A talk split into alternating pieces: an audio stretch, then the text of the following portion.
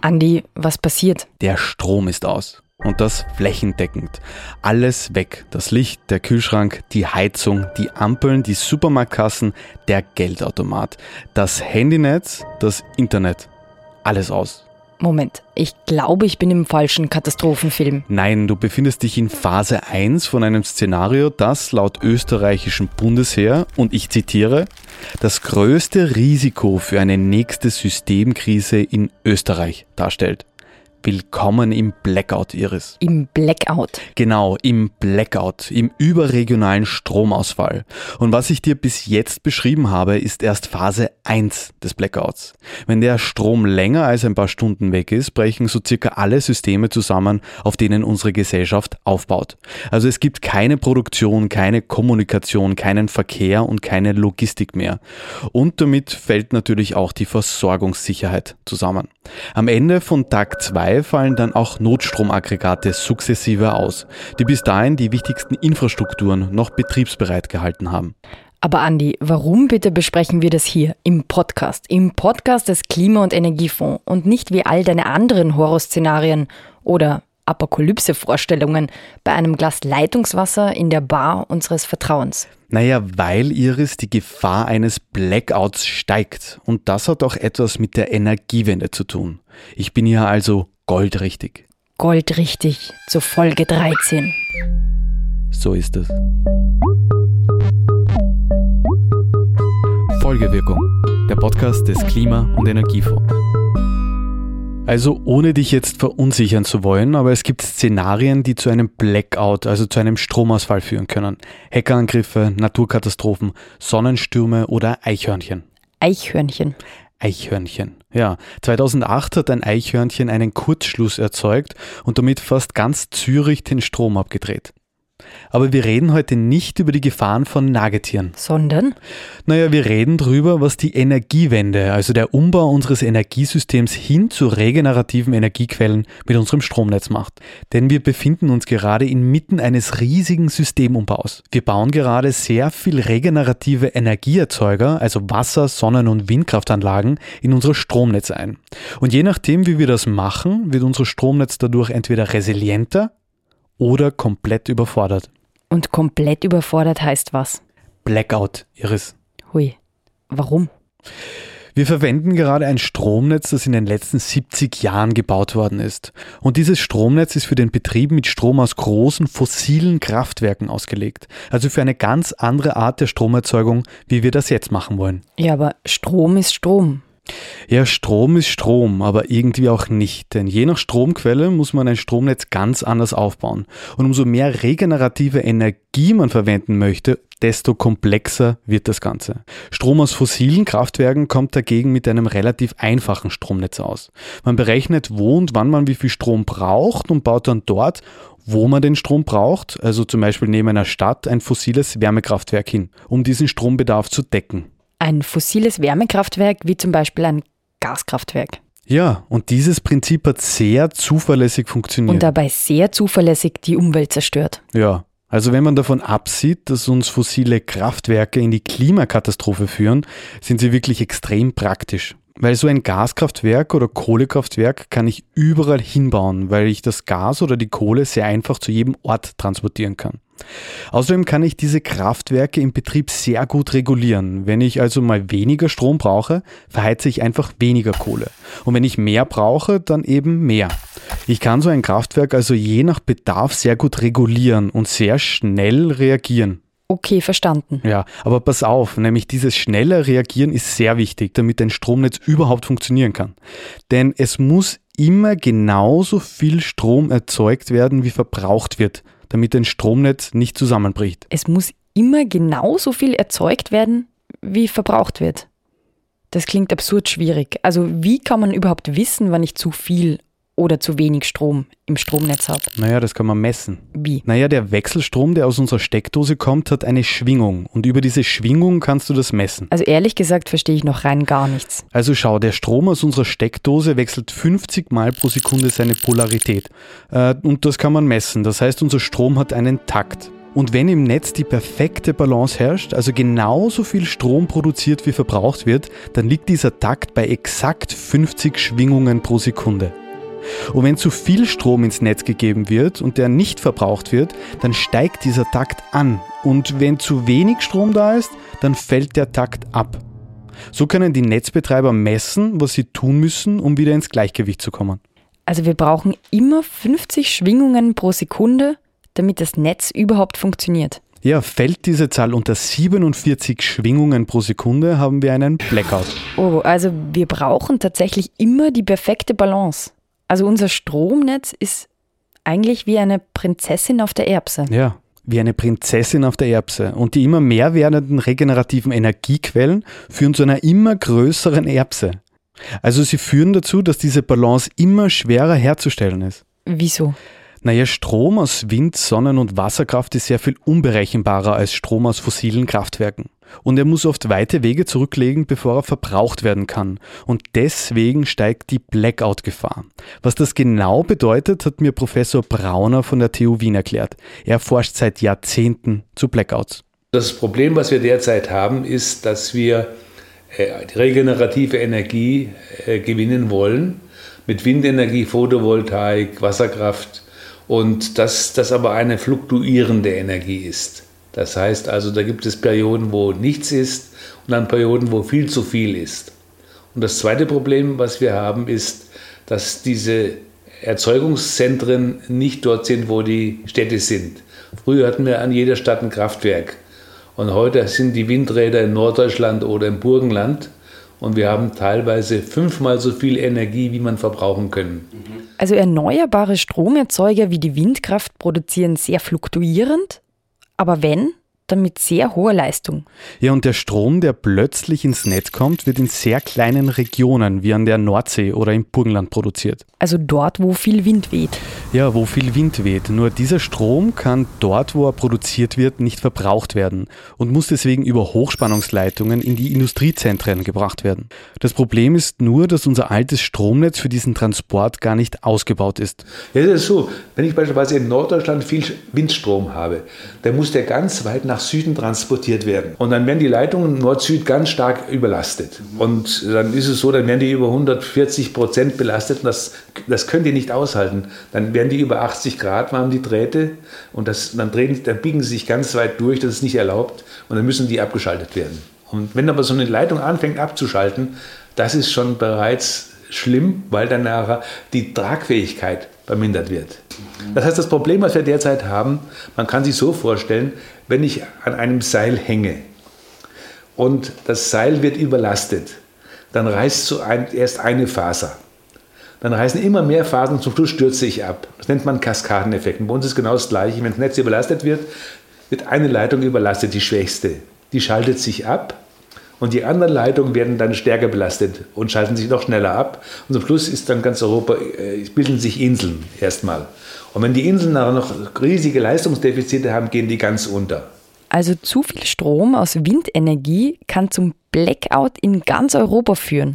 Bei viel Wind besteht die Gefahr, dass die Leitungen überlasten. Aber es bricht ja nicht jedes Mal das Stromnetz zusammen, wenn in Norddeutschland der Wind weht. Nein, denn im Moment hat man eine sehr spezielle Lösung dafür gefunden, damit das nicht passiert. Derzeit ist es so, dass wir teilweise riesige Überproduktion haben und die Netze an die Grenze kommen. Und dann machen wir Folgendes. Die Windräder werden teilweise abgeschaltet und werden bezahlt, dass sie nicht liefern können. Und dann werden Gaskraftwerke angefahren, die werden auch bezahlt, dass sie stabilisieren können. Moment, also wir schalten die Windräder ab und Gaskraftwerke an. Andi, das klingt komplett absurd. Eigentlich schon, aber es geht gerade nicht anders, äh, weil wenn zu viel Wind weht, müssen die Windkraftwerke vom Netz, um die Leitungen zu schützen. Dann fehlt aber Strom und um den auszugleichen, werden dann die Gaskraftwerke eingeschalten, um diesen Ausgleich eben wieder herzustellen. Und weil die Windparks ja nichts dafür können, dass ihr Strom nicht verwendet werden kann, weil eben die Leitungen zu schwach sind, werden sie fürs Abschalten bezahlt. Und die Gaskraftwerke, die werden natürlich auch bezahlt. Das Ganze nennt sich im Strommarktjargon Redispatch. Also diese Redispatches verhindern einen Blackout. Ja, aber dadurch verliert man sehr viel Potenzial der Windenergie und auch sehr viel Geld. Es kostet im letzten Jahr in Deutschland 1,2 Milliarden Euro. In Österreich waren es 133 Millionen Euro. Das sind riesige Summen, die wir ausgeben. Das heißt, wir werfen regenerative Energie weg, machen Gaskraftwerke mit fossiler Energie, fahren wir dafür, weil wir die Leitungen nicht haben. Das heißt, wir können nur so viel Energie erzeugen, wie wir transportieren. Wir können über das Netz. Und wenn das Netz schwach ist, äh, müssen wir mehr fossil machen und mehr regenerativ wegwerfen. Unser altes Stromnetz ist also nicht wirklich für regenerative Energien gerüstet. Na, nicht wirklich. Und es kommt mir eigentlich so vor, als würden wir ein potenzielles Blackout irgendwie wegmanagen. Ja, das tun wir auch, wobei das bis jetzt sehr gut funktioniert hat. Aber es ist nicht zukunftsfähig. Nein, denn wir stehen ja erst am Anfang der Energiewende. Also der große Umbruch beginnt ja erst. Also wir stehen am Anfang einer echten Energierevolution. Ja, und deswegen müssen wir ganz prinzipiell überlegen, wie wir diese neuen Energiequellen blackout-sicher in unser Leben und in unsere Netze integrieren können. Und welche Konzepte gibt es da? Ein vielversprechender Lösungsansatz nennt sich Microgrids oder Energieinseln, wo regenerative Stromerzeugung viel dezentraler gedacht wird, um damit nicht ganz so sehr auf überregionale Netze angewiesen zu sein. Eine große Chance sehe ich auch im Dezentralen, beispielsweise wenn die Dörfer Energieinseln werden. Eigenes Windrad, eigene Photovoltaik, eigene Brennstoffzelle, vielleicht auch eigenen Wasserstoff machen. Und wenn ein Blackout ist, ja, dann schaltet sich das Dörf vom Netz ab versorgt sich, kann vielleicht die großen Verbraucher abschalten, vielleicht große Wärmepumpen und sowas abschalten, rettet sich und wenn die Energie wieder da ist, schaltet sich wieder zu. Und damit könnte man erreichen, dass diese Abhängigkeit, die wir heute haben, etwas sinkt. Weil wir haben sind heute total abhängig von der Energie. Wenn irgendwas zentral ausfällt, irgendwo ist ganz Europa dunkel. Und man müsste eigentlich dieses Dezentrale stärker fördern. Also die, die, die Stromgemeinschaften werden dann kleiner und intelligenter. Ja, intelligenter und retten sich. Sie, sie bilanzieren sich. Sie können sich ein, zwei Tage selbst versorgen. Beispielsweise, wenn Sie ein Elektroauto haben, da kann ein Haushalt vier Tage voll versorgt werden. Mit Waschmaschine und Herd, alles. Braucht 10 Kilowattstunden pro Tag. Und wenn die Autos rückspeisefähig werden, wird man schon praktisch eine Doppelnutzung Energieinseln. Da gibt es sehr, sehr viele. Wir müssen nur das eben sehr stark forcieren und in der Forschung auch antreiben und äh, drüber nachdenken. Also das heißt, wir denken Energie eigentlich komplett anders wie jetzt. Ja, ja, wird, wird sehr viel anders werden. Also sagen wir, die zentralen und dezentralen Strukturen brauchen wir beide, aber diese Kooperation das wird anders sein und auch der, äh, diese Organisation wird immer stärker verändert werden, dass es da eine sichere, nachhaltige Versorgung wird. Mhm. Energieinseln sind also dezentrale Stromgemeinschaften mit eigenem Windrad, eigener Wärmepumpe, eigenen Photovoltaikanlagen und eigenen Stromspeichern. Genau, und so eben auch Blackouts sicherer. Nur um solche Lösungen überhaupt umsetzen zu können, braucht es ein intelligentes Stromnetz, das die dezentralen mit den zentralen Stromerzeugern koordinieren kann. Ein intelligentes Stromsystem. Ja, oder auch Smart Grids genannt wenn wir von Smart Grids sprechen, dann sprechen wir im Prinzip vom intelligenten Energienetz der Zukunft, wo zukünftig dann alle Akteure des Energiesystems über ein Kommunikationsnetzwerk miteinander verbunden interagieren sollen. Das ist Angela Berger. Sie ist Geschäftsführerin der Technologieplattform Smart Grids Austria und sie forscht am Stromnetz der Zukunft, das es möglich machen soll, dezentrale regenerative Energiequellen intelligent ins Netz einzuspeisen ohne das System zu überfordern.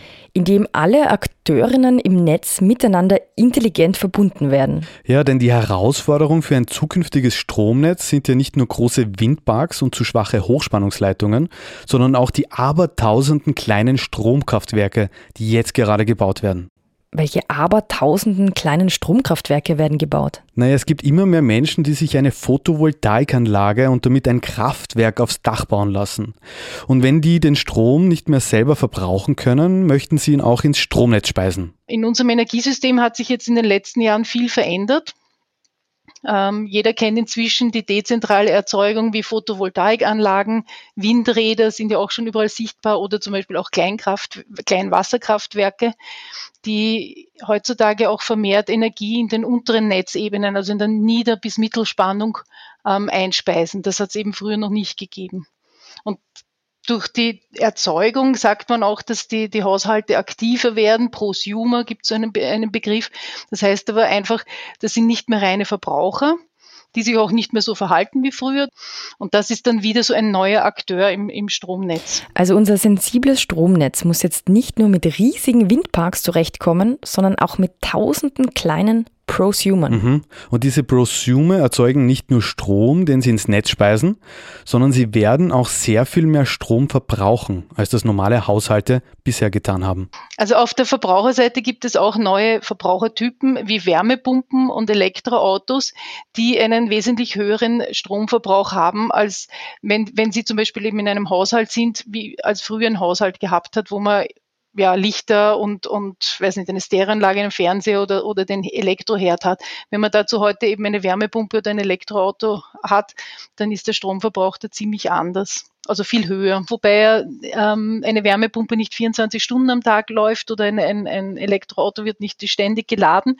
Es können aber Leistungsspitzen entstehen, die das Netz dann eigentlich auch transportieren müsste. Das heißt, man müsste zukünftig die Stromnetze viel, viel größer dimensionieren, weil kurzfristig einmal, weiß nicht, die Wärmepumpe und das Elektroauto gleichzeitig ähm, in Betrieb sind, also das, das, die Ladung des Elektroautos.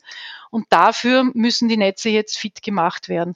Und wenn man das schafft, eben durch Automatisierungslösungen, oder ein Energiemanagementsystem, dass man diesen Verbrauch und äh, diesen neue Arten von Verbrauch und die Erzeugung gut ausgleicht, dann braucht man das Stromnetz vielleicht für einige Zeit nicht mehr nicht so groß äh, dimensionieren, obwohl insgesamt viele Elektroautos, Wärmepumpen und Photovoltaikanlagen in bestimmten Netzbereichen installiert sind. Das heißt, ohne intelligentes Management besteht die Gefahr, dass auch die dezentrale Stromerzeugung das Netz komplett überfordert. Ja, ohne Smart Grids wird das Stromnetz bald nicht mehr funktionieren können. Und eine Umsetzung ist überfällig. Ich meine, die Technologieplattform Smart Grids Austria gibt es jetzt circa 15 Jahren und, und äh, wie ich, ich habe 2013 bin ich Geschäftsführerin davon geworden und dann haben wir gedacht, okay, ich meine, jetzt reden wir schon seit fünf, sechs Jahren über Smart Grids, das muss doch inzwischen jeder verstanden haben, dass da was notwendig ist und dass wir halt jetzt nicht nur Stromnetze haben, sondern parallel dazu ein Kommunikationsnetz und das muss halt zusammenspielen. Jetzt haben wir 2021 und wir diskutieren eigentlich immer noch das Gleiche oder so. Also es geht nicht so schnell. Oder es war einfach noch nicht notwendig dazu. Also wenn ich, wenn ich einen Ort habe, wo halt jetzt fünf Elektroautos sind, dann geht sich das locker aus. Und, und wenn man davon ausgeht, dass jetzt nicht 100 weitere ähm, sich ein Elektroauto kaufen, dann wird sich das noch länger ausgehen. Aber wenn die Energiegemeinschaften jetzt ein durchbrechender Erfolg wird, dann wird es auch, wird es auch eine größere, äh, größeren Bedarf an solchen Lösungen geben. Okay, also fassen wir zusammen. Stromerzeugung wird intelligent und in vielen Bereichen dezentral. Ja, und neben Smart Grids braucht es genügend Hochspannungsleitungen, um das Netz Blackout sicherer zu gestalten. Und um nicht mehr das Gaskraftwerk einschalten zu müssen. Genau. Also es gibt noch genug zu tun, aber ich glaube, das ist bei Revolutionen so üblich. Ich glaube, das ist ein guter Schlusssatz. Ja. Und wer sich jetzt noch weiter über dieses spannende, aber auch gruselige, ja, etwas gruselige Thema informieren möchte, schaut auf www.klimafonds.gv.at slash blackout. So, Andi, ich glaube, ich werde mir jetzt einen Wasservorrat im Keller anlegen. Das kann nicht schaden, aber bitte in Glasflaschen. Und vergiss das Funkgerät nicht. Roger. Over and out. Folgewirkung ist der Podcast des österreichischen Klima- und Energiefonds. Der Klima- und Energiefonds unterstützt Ideen, Konzepte und Projekte in den Bereichen Forschung, Entwicklung, Mobilität, Marktdurchdringung und Bewusstseinsbildung. Mehr Informationen auf www.klimafonds.gv.at. Dieser Podcast wird produziert vom Produktionsbüro Sissi Grant. Musik von Petra Schrenzer. Alle Informationen zum Podcast findet ihr auf www.folgewirkung.at.